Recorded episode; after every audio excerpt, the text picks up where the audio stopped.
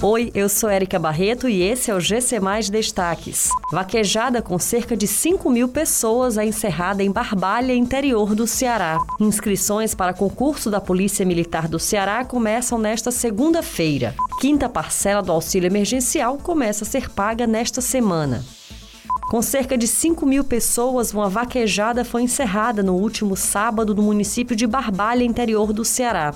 Os participantes do evento desrespeitavam as medidas de distanciamento social e também o uso de máscaras. Com paredões e muita bebida alcoólica, o público se reuniu em um sítio chamado de Brejinho. Denúncias fizeram com que a polícia militar e a vigilância sanitária fossem até a vaquejada. As equipes tiveram dificuldade de acessar o local devido ao alto fluxo de carros nas proximidades do sítio. Começam nesta segunda-feira as inscrições para os interessados em participar do concurso da Polícia Militar do Ceará.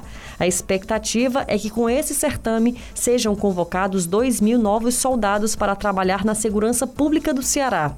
A remuneração para este cargo é de R$ 4.192. Os interessados em disputar uma dessas vagas podem realizar as inscrições por meio do site da Fundação Getúlio Vargas até o dia 15 de setembro.